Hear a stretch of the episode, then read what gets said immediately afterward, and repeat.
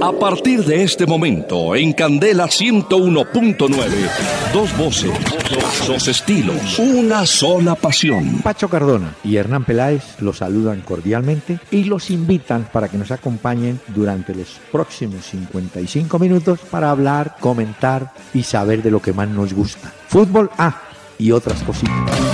El doctor Hernán Peláez y Pacho Cardona presentan Una Hora con Peláez y Cardona. Fútbol, música y algo más. Solo por Candela. Muy buenas noches a los amables oyentes de Candela Estéreo en el 101.9 del FM en Bogotá, que nos van a acompañar este día ya 23, 23 de enero, que ya está entrando a la última etapa del horario. Pero bueno, vamos a hablar, porque hay mucho material de fútbol, incluyendo los partidos que comienzan hoy a darle tinte a la Copa Libertadores de América en la llamada pre-Libertadores. Hay tres juegos programados para esta noche. Don Pachito, buenas noches, ¿cómo le va? Doctor Peláez, muy buenas noches, buenas noches a todos los oyentes que se conectan con nosotros. Muy bien, doctor Peláez, muy contento por la Copa Libertadores. Será una copa larga con ese cambio que Sí. le hicieron, pero bueno, es lo que hay y arrancamos la Copa Libertadores. Hay que advertir que eh, los partidos de esta noche y los de estos primeros días son partidos de ida y vuelta. Y ahí califica, ahí gana uno y por supuesto ese ya se incluye en el cuadro principal de la Libertadores. Exacto, sí señor. Pero ya hay equipos como Junior Millonarios que ya están eh, eh, a las puertas. Sí, el problema de Millonarios que ha tenido es con el clima en los Estados Unidos para salir. Ah, sí. Sí, vio usted que tenían problemas y no podían viajar, entonces está que corre Millonarios para poder llegar y cumplir su cita, que tendrá de la Copa Libertadores, será el próximo miércoles, ¿no? Que es Ah, no, sí el llega. juego de. Millonarios. Sí, llegará, no, tranquilo, no se afane. Estamos Sí, yo estoy tranquilo, los señor. que estaban intranquilos eran ellos, doctor Ah, Peláez. A Señor, ver si alcanzaban a llegar o no. Sí, pero no, no, no, no me embolates en el arranque, porque es que para iniciar A ver qué trajo. musicalmente, musicalmente y recordando a los oyentes que seguramente van a tener también nostalgias de temas como este que interpretó el mexicano Armando Manzanero. Escuchemos.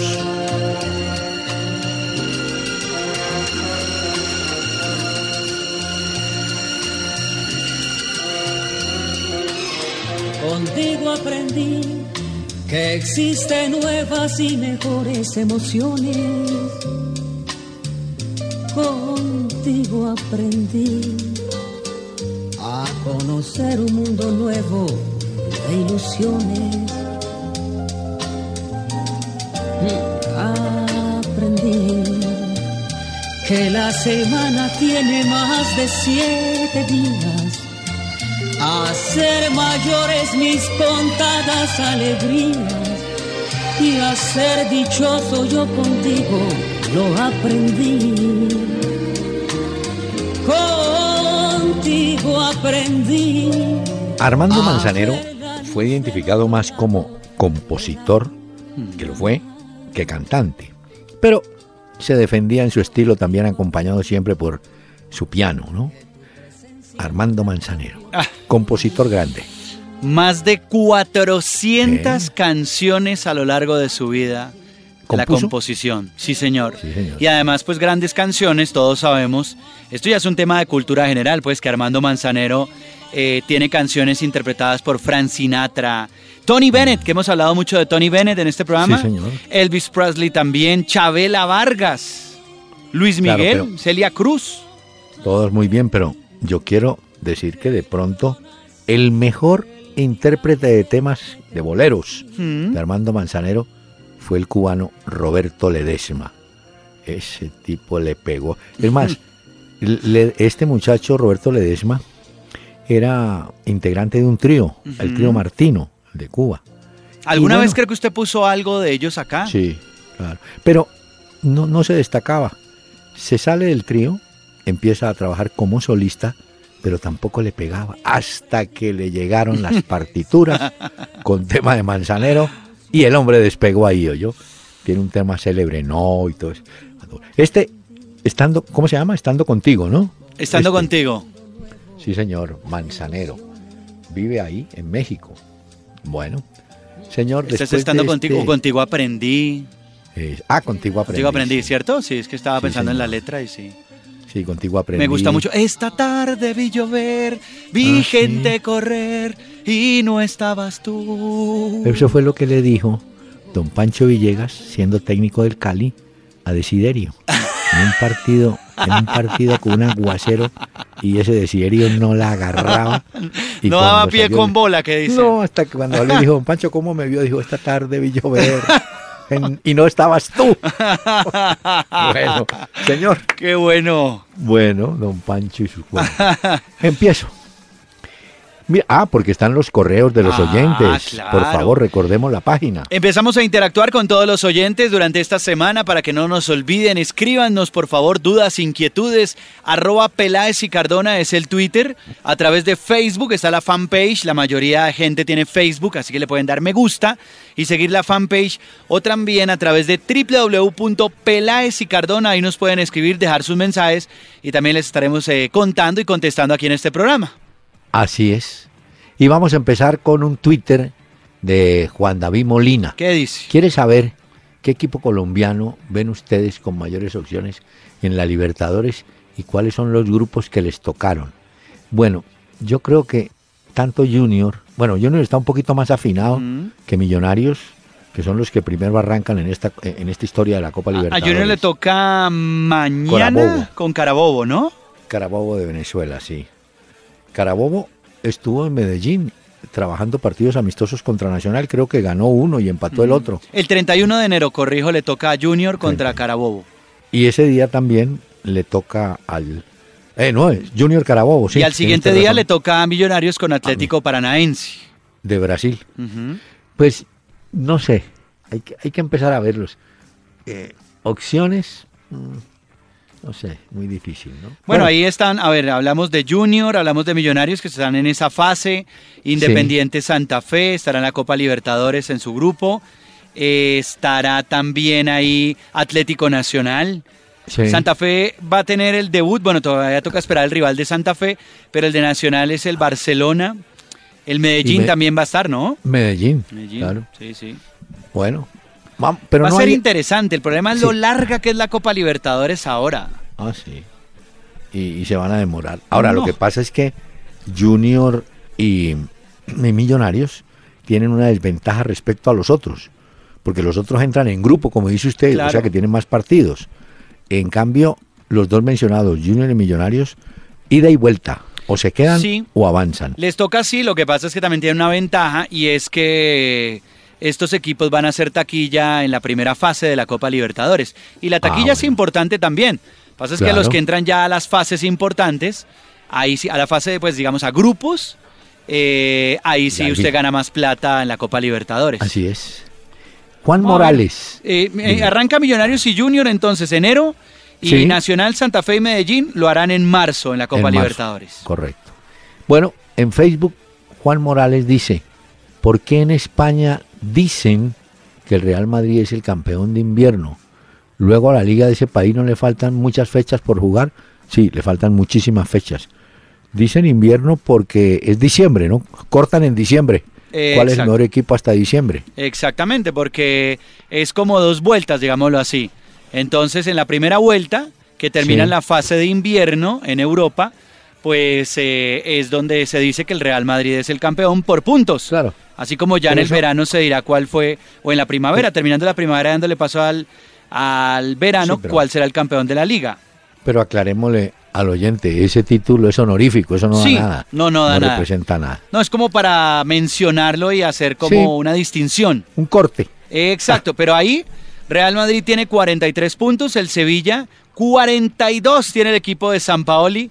Recordemos que el Real Madrid tiene un, un partido menos y el Ya. Barcelona tiene 41 puntos, Atlético de Madrid 35, Real Sociedad 35 y Villarreal 31 puntos. De eso ya de 31 para abajo no me lo No, menciono. no, lo digo es porque Villarreal Ah. entra a la calificación de la Liga de Europa. Pues Ah, por eso siempre ahí. menciono hasta dónde Mm. están peleando. Aquí pregunta Mario Fernando Villate.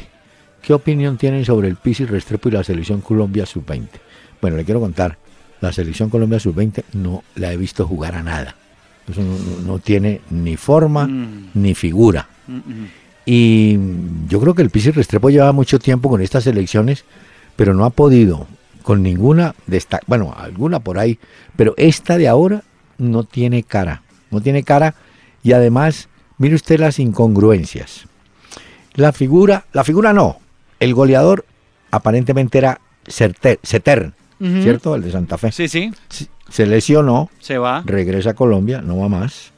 Y entonces, estando Seter, nunca jugaron para él, porque él no es jugador de fútbol asociado, sino un hombre de área que define. ¿Y cómo define? Pues si le llegan centros, que no le llegaban. Si le llegan pases en profundidad, que tampoco le llegaban. Entonces, el, el hombre por ahí hizo un gol, buen gol, porque se la rebuscó y le pegó a eso de distancia. Pero no estando él, mucho menos el reemplazante, creo que le dé fútbol a, a la sub-20, que entre otras, Pacho, enfrenta a Brasil, que ya está calificado para el hexagonal final. Mañana, mañana. Por ah. eso es que se cree que Brasil le va a dar descanso a algunos de sus jugadores. Claro. Eh, pero bueno, está en la pelea, pero hay que decir que sí es cierto. Si hablamos de fútbol, la selección Colombia sub-20, luego de ese 3 a 4, eso, eso no tiene ninguna presentación y estaba bien y todo, y un momento a otro terminó sufriendo y perdiendo Colombia. No, démoslo así, pero no ha encontrado, no ha encontrado la forma. claro, y en esas categorías yo entiendo que el entusiasmo está por encima de la reflexión. Entonces, si yo voy 3-3 en un equipo profesional, uno le dice siempre al técnico, ¿se acuerda ese cuento? No cerró el partido. ¿Por qué no metió? No. Ellos seguían en la misma, con una diferencia. El equipo ecuatoriano mereció ganar porque atacó y atacó hasta que consiguió su cuarto gol. Bueno, Mañana, mañana, es el partido, 6.45, eh, perdón, mañana, eh, sí, el miércoles es contra Brasil el amistoso, 6.45, y contra Brasil sub-20 será a las 7 y 15 mañana el suramericano sub-20. Bueno, Jorge Castellanos, no sé si vieron a que Jackson Follman, sobreviviente del accidente de Chapocoense, eh, se casa, no, yo no sé si se casará o no, pero lo vi que lo ingresaron en una silla de ruedas con su pierna amputada en compañía de los otros dos sobrevivientes del equipo, jugadores, en el partido que Chapecoense empató con Palmeiras, hmm. con una gran recepción de su público. Se les entregó el trofeo oficialmente de la Copa Suramericana, una fiesta muy linda de un equipo que renace de sus cenizas, como dirían los escritores. Dos cosas que me llamaron mucho la atención, doctor Peláez, cuando Chapecoense salta a la cancha locutores y la gente con ese entusiasmo, aplausos eh, a los nuevos jugadores del equipo. Me pareció una cosa muy emotiva y muy bonita. Y la otra es que al minuto 71 no sé si vio que se detuvo el partido para un gran aplauso y un homenaje a los eh, fallecidos en el accidente. No, hicieron una ceremonia muy bonita y llevaron a Palmeiras, que es el campeón del Brasilerao. Bueno, eh, Iván Duque, ¿Creen que para el equipo que quede campeón de la Superliga, o sea, el de Medellín Santa Fe, es buen premio jugar contra el campeón del fútbol español después de que se le quitaran, le quitaran como premio jugar la Suramericana? Pues yo entiendo que ya la Di Mayor formalizó eso, ¿no? Que el que gane la Superliga enfrentará al Real Madrid, pero concretamente al Real Madrid por ganador de la de, la, liga, de la Copa de, la no, de la Copa de la Liga. Creo que es de la liga porque es campeón de la liga en España. Por eso es que jugaría contra Santa Fe. Yo sé que estaba adelantando las gestiones, eh, Perdomo. Eh, todo parece indicar que se daría ese partido. ¿Qué le beneficia más? Pues obviamente uno quiere que el equipo de uno eh, participe en la Copa Sudamericana, pero como eso lo cambiaron, entonces ahora es lo que están buscando. ¿Cuál es ese premio adicional para Santa Fe o Medellín que se va a definir el domingo? Entonces, al parecer lo que él consiguió, que no se ha confirmado, sino que él habló que estaba adelantando gestiones, es ese partido que se daría contra el Real Madrid. Ahora, habría que ver dónde es el partido, si es eh, en Bogotá o si es en Madrid, si es por taquilla serviría, bueno, ¿cómo sería todo eso? La última vez que un equipo colombiano fue al Madrid a enfrentar al Real, le hmm. metió una goleada que no, a Millonarios. No demos ideas, no demos ideas. No, pero el Real Madrid ya ha jugado contra, si es Santa Fe el campeón, ya ha jugado contra Santa Fe y Santa Fe ya le ganó con gol de, de Seijas. Claro, entonces. Bueno, Sergio Ramos. Otra cosa es allá, ¿no? En el Santiago Bernabéu es mejor. Si el tema es allá, doctor Peláez, yo lo pensaría pues porque no va muy bien esas visitas por allá, ¿no? A los equipos colombianos. Se marean. Oscar Javier Ibáñez. Les da Sergio Ramos puede ser considerado uno de los mejores centrales que ha tenido el Real. Sí, seguramente sí, yo creo que Ramos. Aunque no sé si fue mejor que Fernando Hierro, por ejemplo. Pero sí es uno de los jugadores más destacados en la posición de marcador central. Recordándole a este oyente, Con gol, con gol, que lo que tiene Ramos. Sí. También, doctor Peláez, que tiene gol.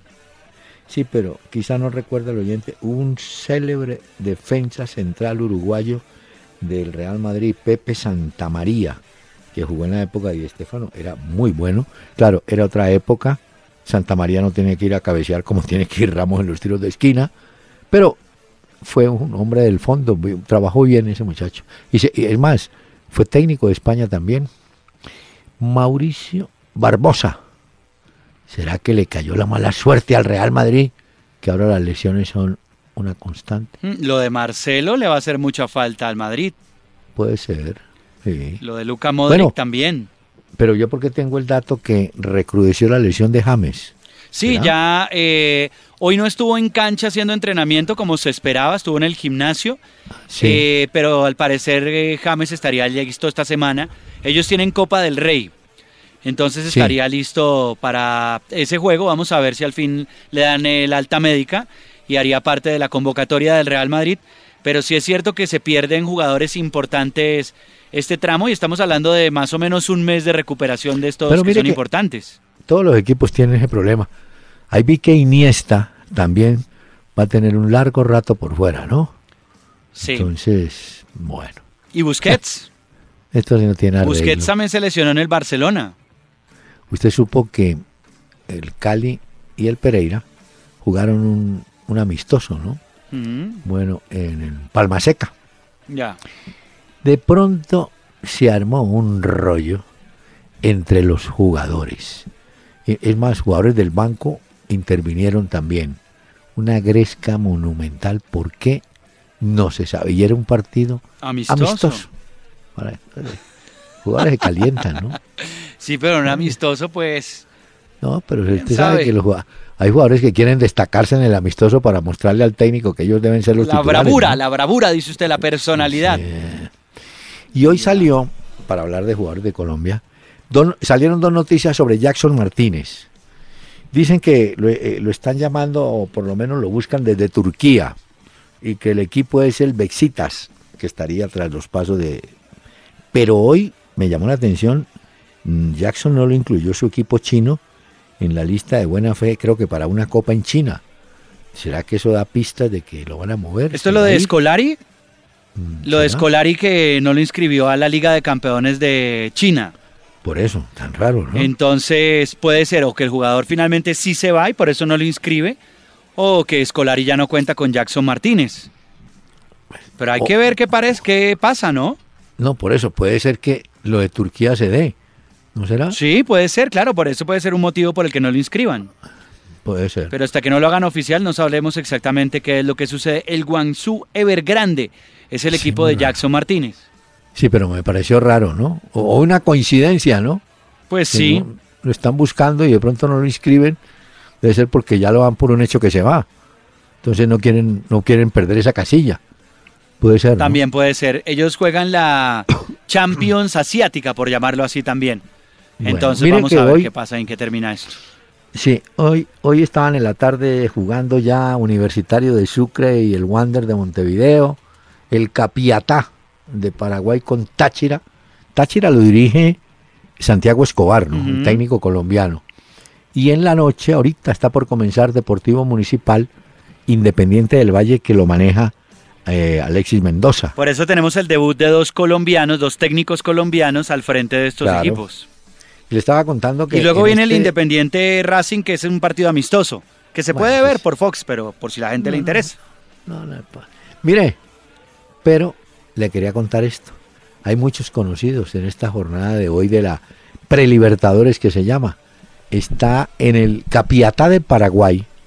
Encontré un Carlos Bonet, un lateral derecho que fue de la selección paraguaya, creo que de Cerro Porteño, un buen jugador, y encontré a Roberto Gamarra, que pasó por el Cúcuta Deportivo. Esos estaban en el Capillatá de Paraguay. Y el equipo de Alexis visita hoy, como le digo, al Deportivo Municipal Almuni de Lima. Bueno, eso para contarle de la Libertadores. Pero le tenía otro dato, que usted se va a aterrar. A ver, ¿Saco la libreta, doctor Peláez? La tengo aquí a la mano. No, ¿sabe Ah, bueno, cuál es el nuevo embajador de la FIFA? ¿Quién? Pues Maradona. Ah, sí, ahora es el mejor amigo de la FIFA. Claro, porque Infantino Ah. Es infantino. dijo, no, yo mejor me lo tengo de este lado. Y entonces lo Ah. nombró, oiga bien, capitán de las leyendas. No, no, eso es como darle un sueldo ahí a alguien como para que se gane algo y le, y le ayude a uno a hacer un poco de campaña. Ya. ya. Y aquí ya volvió a encenderse el rollo entre Chilaver y justamente Maradona. Entonces Chilaver le da con todo, Maradona le contesta con todo. sí, vi, sí, vi, Y- sí. ah, no, no, Digo que Chilaver es un falso. Sí, Los dos son shows, hay que decir, ¿no? O sea, los dos arman show por un lado, entonces también se tiran cosas. Maradona cuando tuvo la Copa del Mundo dijo, la amo, quiero tenerla nuevamente conmigo. Y sí fue un tema ahí de, de una agresión de estas características y que ya hemos visto entre Chilaver y Maradona, entonces ahí andan de pelea. Que le Sí, dijo que deje de comer panqueques porque no va a entrar más en cuadro. Él nunca se lo ahogó por nadie. Fue lo que dijo Diego Maradona sobre Chilaver. O sea, le dijo gordo, tragón y además de eso, falso y que no daba la piel por nadie ni por ningún equipo. No, no, Maradona no tiene. Hombre, pero esta noticia sí me, me- sabe que me impactó. ¿Cuál? ¿Cómo le parece que todos recuerdan a, a Romario, Sí. aquel jugador fabuloso que ganó con Brasil la Copa del 94 en Estados Unidos? El, el Chapulín Romario, el chiquitico ese. Sí, sí, sí. E- ese parecía jugar en pantuflas. En, en el área no se sentía, pero sí llegaba la pelota y ¡pim! Gol, calladito. Era un jugador definido, era fino. Pues ¿cómo le parece que el Chapulín dicen que su vida particular estuvo llena de excesos? Y bueno, que era medio bohemio y tal. Tiene una enfermedad, dice que es diabetes, Sí, diabetes que estaba viendo. fue intervenido quirúrgicamente, perdió 15 kilos Hijo de madre. y le están pidiendo, los médicos pues, que regrese a su peso. Pero hay fotos de él en una playa de Río donde está bastante, bastante golpeado. Como deteriorado. Sí, Romario, que tiene que ver mucho con el América de México, eh, América de Río, digo, no de México, América de Río, y que la gente lo recuerda porque con él y con Bebeto en Vasco da Gama y en la selección brasileña armaron siempre una buena llave. En el 94 fue Romario. campeón con la selección de Brasil. Eso es lo que yo le digo Claro. a usted. Cuídese de esa vida bohemia, porque a la larga se Ya. la va a cobrar. ¿Y usted qué, a qué se refiere cuando habla de vida bohemia para yo entender? ¿Me habla De vino, No, de no. fumar? Yo no fumo, doctor Peláez. No, yo no sé, pero Me tomo mis anda- vinos de vez en cuando como una persona normal. Sí, pero usted Y hago unos sale- gin tonics, doctor Peláez, lo voy a invitar Sí, un día a esto. Usted es de los que sale por la 15 a ver qué discoteca hay. Déjame oír esta música. Ah, Y- ya, ya, y entonces ya. alguien le dice, no, vámonos para Cuadrapicha, allá en la primera No. de mayo, que es mejor. Entonces ve, el trasnocho. Ah, ya, noche, ya, ya. noche. Pero Ronaldinho, Ronaldinho es el rey del trasnocho, no de las borracheras, porque Ronaldinho nunca ha sido un borracho, No. pero sí de la música, de las mujeres y de tocar tambores. Eso me parece Bueno, chévere. hay jugadores como, como Ronald- Ronaldinho, que es amigo de la noche, pero ese era bailarín. Bailarín, sí. Y bailar, tambores, tocar los tambores con los Sí, amigos. ese- Yo le he contado la historia que llegaba en Barcelona hay una sala muy famosa que es la sala Bikini en la que dan conciertos. Hmm, Y eso llegaba Ronaldinho con los amigos como a las 2 de la mañana. Y Sí. decía, bueno, muchas gracias a todo el mundo. Todas las mujeres se quieren quedar completamente gratis a partir de este momento las bebidas y todo. Los hombres muy amables, pero pues se pueden retirar de la discoteca. Y se queda Ronaldinho de fiesta hasta la madrugada con todas las mujeres de la discoteca. Las que se... Imagínense qué mujer no se iba a quedar si había fiesta, baile, le van a pasar bien, doctor Peláez. Bueno, Ay, Ronaldinho, un crack Sí, ¿no? dentro y fuera de la cancha. sí, no, ese fue lo último. Hombre, los chinos, a pesar de que limitaron en los equipos la presencia apenas de tres extranjeros, el equipo chino sigue moviendo el mercado. Mire que hoy aseguran que Dani Alves es el próximo objetivo del, de la Superliga chilena, eh, China. Sí, pero anda peleando ahí con la Juve fuerte, pero sí, es cierto. y, y hablan de tres clubes. No, pero es que en China le dijeron, mire, venga y le pagamos 10 millones de euros netos por año. No, es que tiene mucho dinero. Entonces, o sea, ellos tienen pocas plazas para tener futbolistas, pero los, las pocas plazas que van a tener quieren tener a futbolistas muy importantes. Por eso es que, no sé si usted supo la noticia que Mourinho, decían desde Inglaterra, que le dijo a Rooney, eh, lo animó a que diera el paso y se fuera para el fútbol chino. Sabemos que Rooney no es de, digamos que no, es el jugador preferido de Mourinho y lo hemos visto en los partidos del Manchester United. Y es, hablan de un posible traspaso de Rooney al fútbol chino. Y al parecer Mourinho le habría dicho como, eh, hágale, hágale, vaya que allá hay buen fútbol, pagan bien y, puede ser un buen término de la carrera. Mm, puede ser. Vamos a ver, ¿no? En todo caso, China sigue esperando los grandes jugadores. ¿Usted qué hubiera eh, hecho, doctor Peláez? Si usted hubiera sido un grande futbolista, ¿usted qué hubiera hecho? Deme la edad. La edad, la edad y la posición. Es que usted ahí me la condiciona, usted me la condiciona. No, no, no, porque si usted me dice la oferta, por decir algo, a Dani Alves se la hacen a los 34 años, el tipo dice, uy, yo juego aunque sea un año y, salvo ahí ya, y cierro, claro, claro, sí, porque cobro. Si usted tiene 28, 29, la piensa. Claro, no. O tiene 25 como James y la piensa mucho más. no, la de James no. Por eso es que... la de Falcao no era, no era descabellada, era interesante también. Claro. Es que al final no se dio. Pero la de Tevez, Tevez no es un jugador veterano, Tevez tiene 32 años. Bueno, la de, sí, por eso. Pero Tevez haría la cuenta, me estoy dos años acá, a los 34 para 35 regreso. a Boca. Y, voy a Boca y juego un año ahí como por jugar. Pero ya, ya usted cuando tiene 32, 33, sí, lo piensa, sí empieza a aclarar qué es lo que quiere y qué es lo que le ofrecen. Sí, ya se ha matado y ha entrenado y todo. Sí, Pero mire, que para... Ah. No, me llama la atención de lo de Tevez, que lo pensaba el fin de semana y decía, con esta euforia que ha causado en los chinos la llegada de Tevez, y es que realmente a este tipo le ha ido muy bien en los clubes que ha jugado. En Boca, pues ni hablar. Corinthians le fue muy bien a Tevez. En el West Ham lo querían mucho. En el Manchester United también. En el City también. Juventus estrella. Vuelve a Boca, otra vez figura. Y ahora se va para China. O sea que Tevez es un futbolista que ha rendido. Eso es difícil encontrar un futbolista que rinda mucho por los clubes que ha pasado. puede ser. No, y además dejó muy buena huella en Corinthians, cuando él fue con Mascherano y Sebastián Domínguez a jugar a, a Corinthians. Dejó muy buena imagen en Italia, eh, perdón, en Inglaterra. Sí.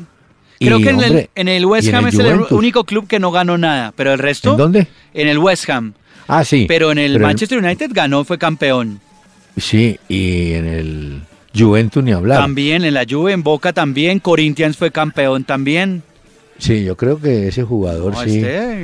No, ha tenido un recorrido interesante y, por la edad el tipo diría yo no, ah, ya pues tranquilo, no juego más. Sí, no. Ya, hombre, dicho, no juego más en liga de alta competencia, me voy al fútbol show en, en, China. Sí. Y sabe que mm. Tevez es un amante empedernido del golf, ¿no? Es amante. Sí, sí, pero es de esos que se dedica horas y horas y quiere jugar mucho al golf también. Óigame, Fíjese que usted hablaba de los lesionados, pero le quiero confirmar que uno muy conocido, el chileno Vidal, Arturo Vidal, Arturo Vidal, el rey Arturo, se va tres semanas fuera de competencia. Y ese jugador es importante. Costillas. Y lo sacan del, pues lo sacan momentáneamente del Bayern, ¿no? De dos a tres semanas aproximadamente, decía el parte médico, podría estar por fuera. Y recordemos que el Bayern Múnich ahí eh, no tiene la ventaja que tenía eh, digamos, la competición pasada. Ahí está peleando en la Bundesliga muy fuerte por tratar de llevarse eh, la corona. Tiene 42 puntos, pero luego el que le sigue tiene 39, está ahí muy cerquita, no tiene esa diferencia amplia que le hemos conocido. Oiga, el que está en el curubito es San Paoli. ¿Cómo le parece que recibió el trofeo de la comunidad iberoamericana por se la entregó el rey Felipe VI por lo que había hecho en la Copa América con Chile. Entonces el hombre, usted me decía que marcha segundo en la tabla. Sí, ¿cierto? va segundo y le ha ido muy bien y en el Sevilla están felices porque dicen que ese es el fútbol que querían los andaluces con su Claro. equipo y está ahí. Pero mire, seis meses de trabajo y ya Mm. el tipo eh, se metió en más de 120 años de historia del Sevilla porque lo leí en un diario de Sevilla. Y dicen que quebró un récord ya, que lo deja muy bien posicionado para la segunda parte del torneo, y es que cerró la mejor primera vuelta en la vida del Sevilla. O sea, en tan solo seis meses de trabajo, San Paoli ha logrado darle los, los, los, la primera vuelta de la Liga Española más feliz al Sevilla que jamás había tenido en su historia. Bueno, usted sabe la triste. Usted me mencionó para algo el Atlético Paranaense, ¿no? Sí. Bueno, pues ¿cómo le parece que hay un jugador chileno va a continuar en la prisión? Le van a realizar las últimas pruebas antes de la audiencia que va a determinar si puede salir en libertad. Se llama Luciano Cabrea- eh, Cabral. Eh, está acusado con otros familiares del asesinato de una persona. Ese muchacho mm, está acusado junto a su papá, dos menores de edad, en fin. Entonces, la carrera se le frustró y yo entiendo que Cabral estaba con el Atlético Paranaense de Brasil. Ahí quedó con esa situación tan Pero qué complicada. locura ¿no? eso, ¿ah? Sí, señor Cabral. Bueno. Ah, le tengo una. A ver. No tengo el nombre, pero se la tengo que contar a los oyentes. La Equidad traerá un zaguero central uruguayo que ha jugado en Peñarol y en Racing de Montevideo. Ese es el próximo jugador que va a vincularse al equipo de la Equidad que continúa manejando el profe Arturo Boyacá. Ya. Señor, ¿me permite una pausa? ¿tra- ¿Va a traer a Armando. Manzanero o a quién va a traer? Vamos a traer a don Armando Manzanero. Esta tarde Escuche usted. ¿Qué trajo?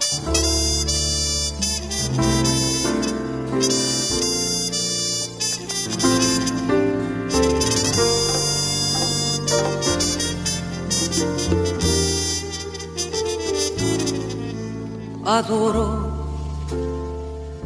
la calle en que nos vimos, la noche cuando nos conocimos, adoro las cosas que me dices, nuestros ratos felices, los adoro, vida mía adoro la forma en que sonríe y el modo en que a veces me riñe. De lunes a jueves a las 7 de la noche por Candela 101.9. Dos voces, dos estilos, una sola pasión. Entonces, ¿cuál es la cantidad normal de partidos de fútbol que un hombre en promedio se debería ver para que no peligre su relación sentimental? No, pues según las señoras, máximo uno. Una hora con Peláez y Cardona. Fútbol, música y algo más.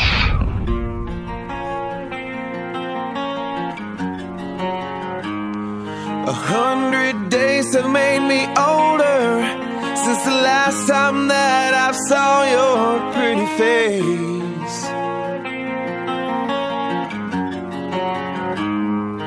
Thousand lives have made me colder, and I don't think I can look at this the same. Esta noche nuestra banda invitada llega desde Mississippi en los Estados Unidos.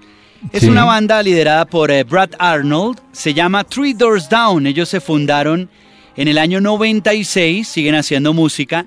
Y sabe que, doctor Peláez, esta banda tiene una particularidad y es que ha recibido muchas críticas de sus fanáticos porque accedieron a tocar en la inauguración de Donald Trump o el acto pues de bienvenida a Donald Trump como nuevo presidente de los Estados Unidos. Entonces los fanáticos le recriminaban a su banda favorita de por qué Ah. se prestaban para tocar en esa bienvenida de Donald Trump. Y al parecer el tipo, aquí entre nos, es Mm. fanático de esta banda llamada Three Doors Down. Oígala, doctor Ajá. Peláez. Se llama Here Without You.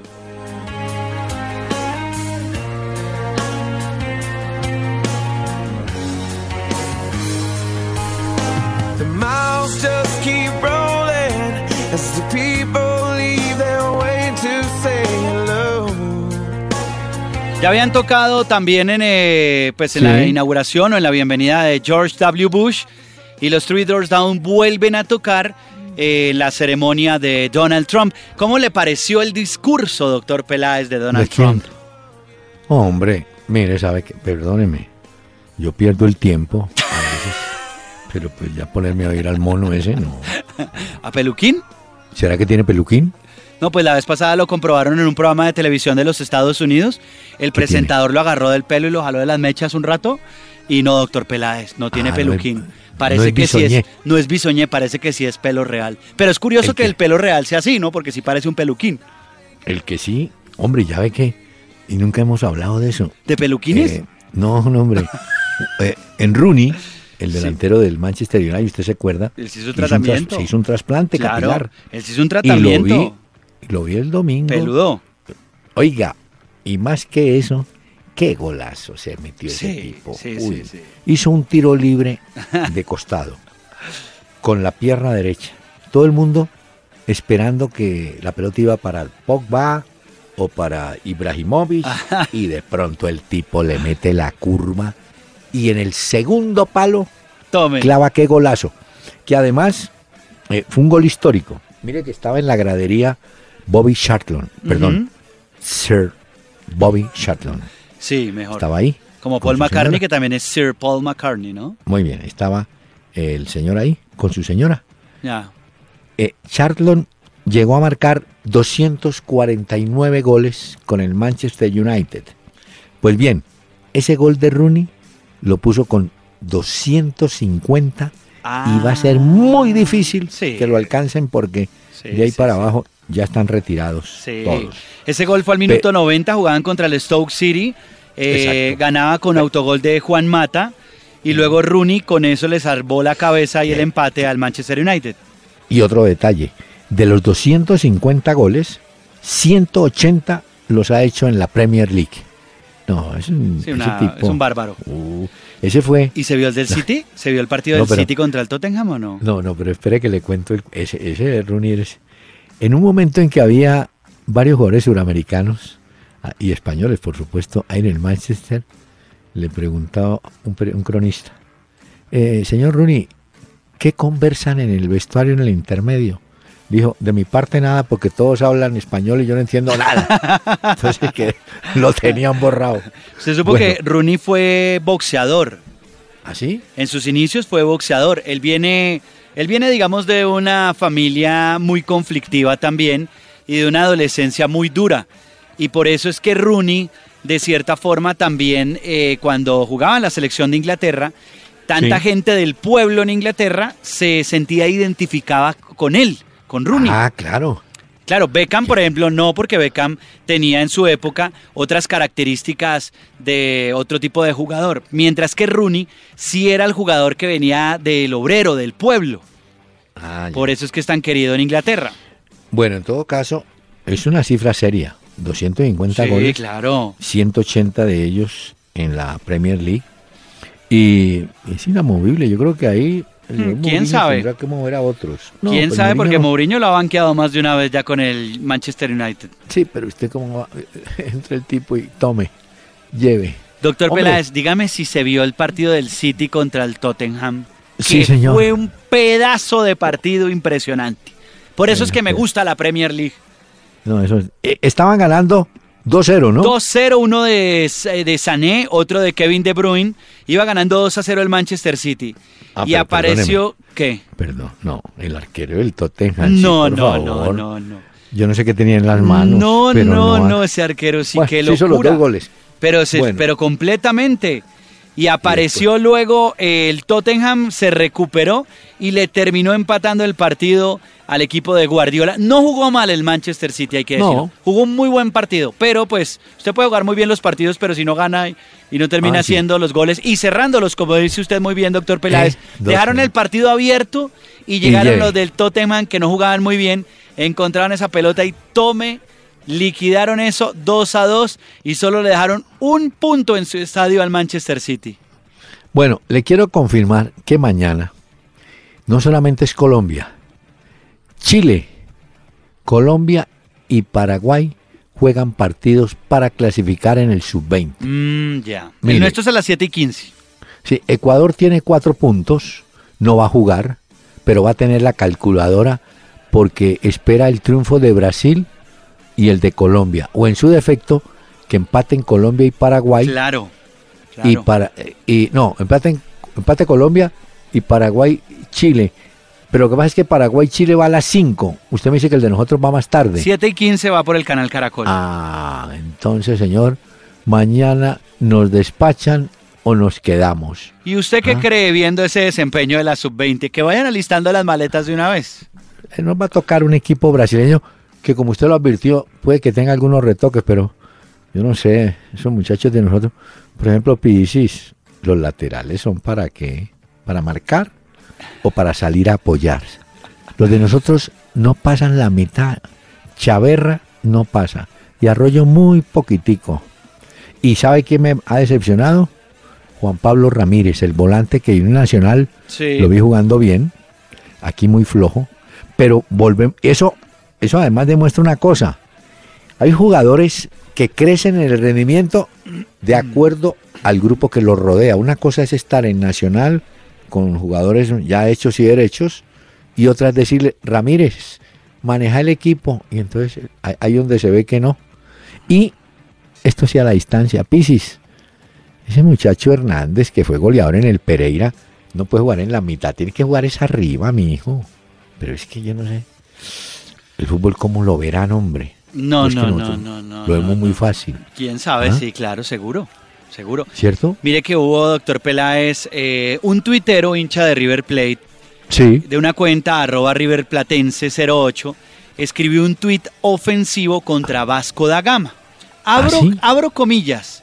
A ver. Van a terminar como chapecoense, Uy, no. Negros de mierda, decía. Uy, no. no hijos de lo que usted sabe, No, no. cierro comillas, ¿sabe qué contestó eh, Vasco da Gama? Gracias al Vasco, negros y trabajadores fueron apoyados por el fútbol. Estamos orgullosos de eso y nos avergonzamos de personas como tú. Pues automáticamente todos los clubes como Corinthians, Atlético de Mineiro, Palmeiras, eh, el Paysandú, reaccionaron eh, a favor de lo que había dicho Vasco da Gama, porque era un tema de pues, racismo y una cantidad de cosas insultando desde Argentina.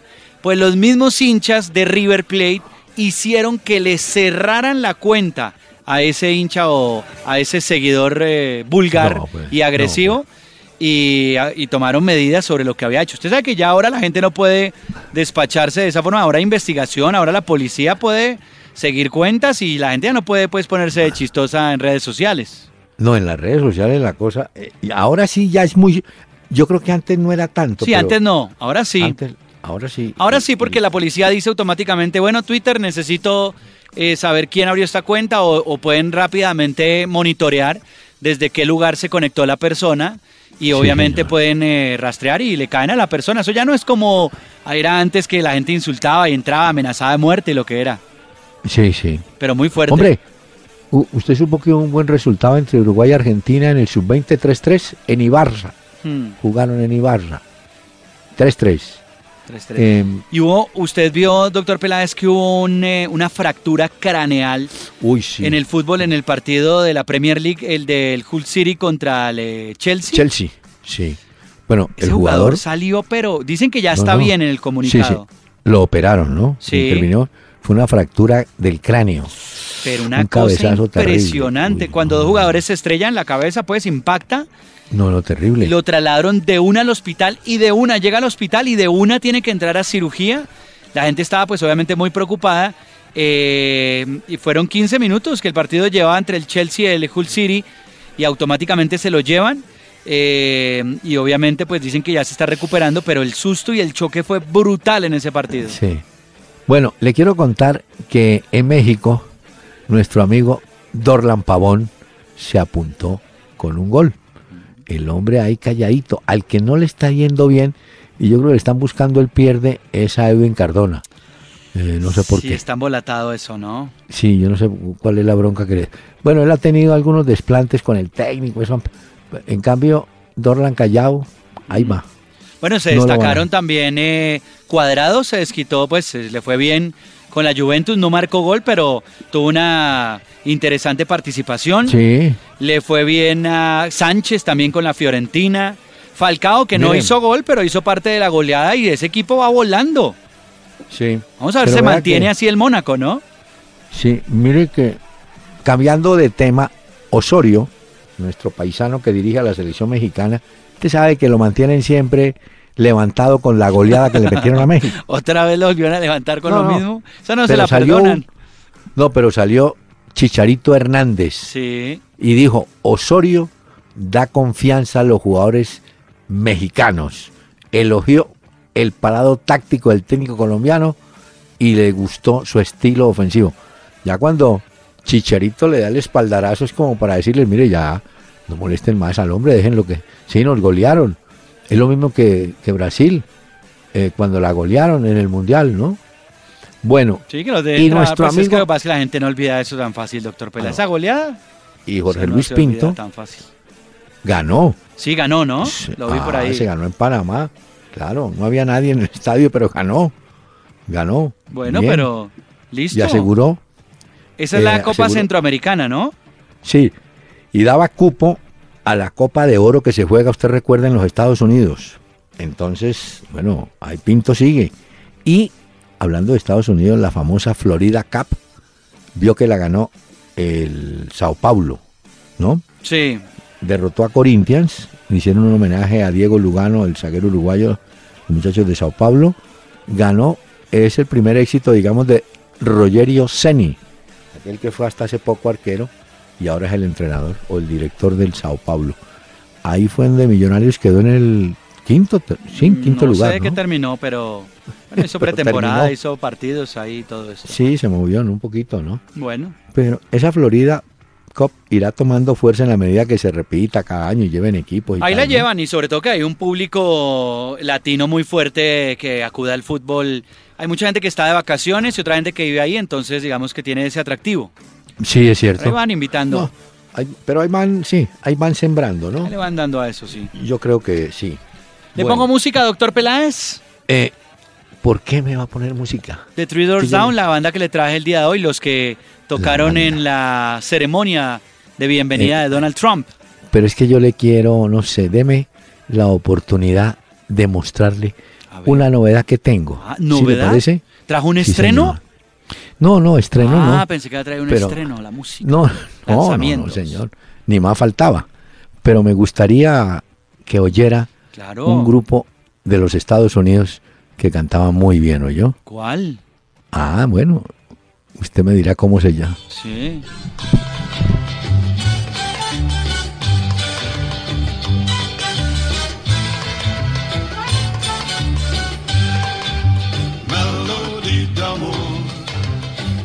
This song to my lover.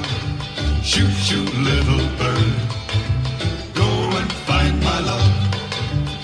Melody d'amour. Serenade at her window. Shoot, shoot, little bird. Sing my song of love. ¿Cómo le pareció?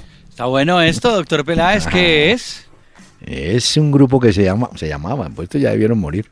Sí, porque son del 53, un grupo americano de Amos Brothers. Ah. Cantaban Melody d'amour. Eran cuatro. No, pero si son del 53, esa gente todavía está completica. Pues No, ya, si ya la con el carro desbarajustado, pero... No, si usted ve la foto en el 53 ya eran grandes. Mejor. Ah, ya, ya, ya. ¿Me Ya, entendió? Bueno. Ya le entendí exactamente cómo es el tema y qué es lo Muy que me quiere decir. Ahora sí, ¿qué música trajo usted? Three Doors Down, los que criticaron por tocar en la ceremonia de Donald Trump. Ah, Esta se llama Kryptonite. Oiga un poquito de ellos. Kryptonite.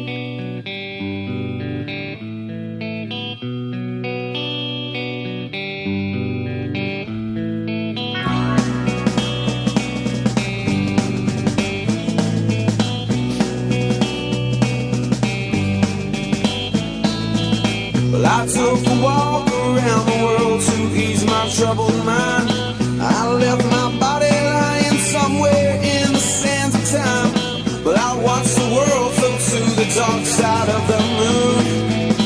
I feel there's nothing I can do. Yeah.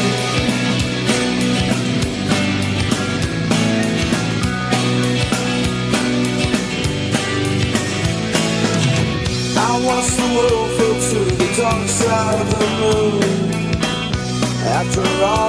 Bueno. Ahí la tiene doctor Peláez. Sí, muy bien. ¿Sabe que me enteré de una cosa, doctor Peláez? ¿De qué? Eh, leyendo y viendo cosas de Barcelona. Y es que el Barcelona envió eh, al sudamericano sub-20 a Robert Fernández, que es el director deportivo del club, para mirar eh, algunos jugadores. Yo se lo dije a usted que de la Masía habían bajado, habían viajado gente de Barcelona, como del Perú, Gareca, Sí. Oblitas, y me dicen que hay más de 30 observadores. Ahora, aquí entre nos no han visto mucho. tampoco, sí, sí, tampoco es que no diga, uy, sí, no, no, no. qué Pero eh, dentro de los que tenía como misión ver estaba Setter, ah, el del... el y de se Santa lesionó. Fe. Y se lesionó. Está Jason Vargas de Chile, también lo han ido a ver. Han hablado de Santiago Ascasibar de Argentina, el de Estudiantes. De Rodrigo Ascasibar, sí. Betancourt también, Ese el uruguayo. De No, pero Artur Víctor Guimaraes, el de Brasil. Y a Caio ¿Sabe qué? Enríquez de Brasil también. sabe que en Colombia hay uno, uno, uno que es discreto para jugar, pero es de esos tipos que está siempre, a- eh, creo que se llama Cuesta, ¿Mm? eh, Atuesta o Cuesta, el que hace pareja con Balanta. Eh, ese tipo juega bien. Ese tiene Cla- pinta, ¿no? Ah, entre otras, Balanta está suspendido para el juego de, de mañana, pues. Y el Mm. otro muchacho salió lesionado, creo que es Atuesta. Sí, creo que es así. Vamos a ver qué se inventa Pisis para mañana. Y el miércoles tenemos, doctor Peláez, amistoso contra la selección de Brasil, señor. el homenaje a Chapecoense. Me pide un favor. Sí.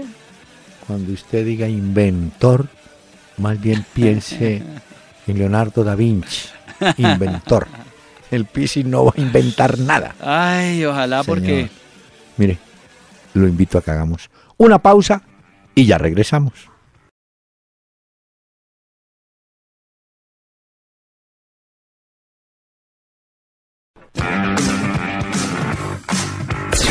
Búscanos en Facebook, Eh, Pacho, Peláez y señor, Cardona. Dale me gusta a nuestra fanpage e interactúa con nuestros o para la selección ecuatoriana concretamente. Falleció la esposa de Gabriela Achilier, Achilier, que es uno de los defensas. Él actualmente juega en el Morelia mexicano y por supuesto ha habido un gesto de solidaridad de todo el fútbol ecuatoriano. Eh, Antonio Valencia, todos los compañeros, ah, pues hombre, a expresar mensaje de solidaridad. ya. Bueno, Doctor Peláez, en Europa eh, van haciendo lo de la bota de oro. Eh, digo van haciendo porque escoger la bota de oro como máximo goleador no solamente Sí. le suma a usted los goles, sino en qué competiciones hizo goles. Entonces de ahí sacan un promedio y eso es lo que otorga, digamos, la bota de oro, lo que llaman ellos en Europa. De ahí, Sí. el que aparece en la máxima clasificación en el ranking está Aubameyang del Borussia Dortmund, que tiene 32 puntos, tiene 16 goles. Y segundo está Edison Cavani del Paris Saint-Germain con 30 puntos, aunque tiene más goles, valen más los de Aubameyang por las competiciones, que lo ubican en el primer Muy lugar. bien. Ahí también están Messi, Suárez, Alexis Sánchez, Diego Costa y Mauro Icardi. Sí. Diego Costa volvió otra vez y vio el gol, ¿no? Otra vez. hizo gol. Otra vez, es efectivo. Es joven, póngale cuidado a esto. Ese, ¿cómo se evalúa un jugador, no? Hace, ¿qué? ¿Evalúa o devalúa? Devalúa. Devalúa. Hace por ahí dos años, Jeffrey Guerrón, el jugador ecuatoriano, estaba en su mejor momento, ¿no? Ahora se lo ofrecen, oiga bien, se lo ofrecen a Colón de Santa Fe en Argentina, le dice, mire, aquí está Guerrón, no le sirve, llévenselo. Es decir, ¿cómo, cómo se evalúa? ¿Cómo pasa? El fútbol es, cobra inmediatamente, ¿no? Salen de, no sé, del curubito y se va. ya. Mire, señor, sabe que el tiempo... ¿Nos vamos? Y le voy a contar. Muy rápido este programa pasa muy rápido. Ay, Dios. No, le, le- me- mío. se me olvidó preguntarle por Rafael el Guajiro Pacheco, que fue campeón Hombre, con sí. Santa Fe, que está delicado de salud. Está, está delicado de salud. Y, y mire, le tengo otra. Eh, Pacheco ah, sabe que Santa Fe en eso sí se porta, me parece que mal, o será porque no saben. Pacheco hizo parte del campeón del Santa Fe del 75. Sí, sí, sí, y claro. mire que no tiene práctica. Él trabaja en divisiones, no, en divisiones no, con pelados, con juveniles. Él mismo infla los balones y tal, no tienen, no tiene pensión. Hombre, a ver si Santa Fe le No. ayuda. Y, Y a estamos esa edad lo ponen a inflar balones y todo, imagínese. Mire, Pero sí tiene eh, que hacerse una cirugía de cadera y creo que no Sí. tiene los recursos para no, poder... los tiene. Eh, hombre. Y mire que eh, hoy operaron una vez más en intervención quirúrgica al negro Luis Jerónimo López. Deseamos pronta recuperación. Y ya le conté la de Pancho Villegas con Desiderio. Esta tarde vi llover. Sí, sí, que Pero le Pancho decía en la Villegas cancha eso. ¿no? Sí, Pancho Villegas también tenía frases simpatiquísimas. Le preguntaron un día a don Pancho, ¿qué es lo más importante en un equipo de fútbol? Y dijo, el puntero izquierdo y el tesorero. Los otros no sirven. puntero izquierdo y tesorero. Señor, esta tarde vi llover. Ah, hasta me gusta. Armando Manzanero.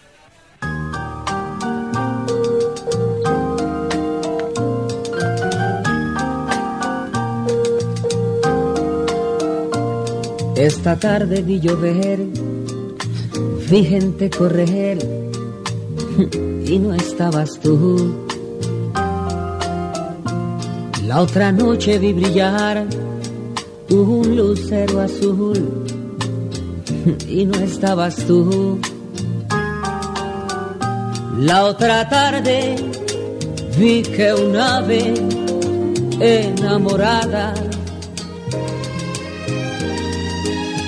daba besos a su amor, ilusionada, y no estabas.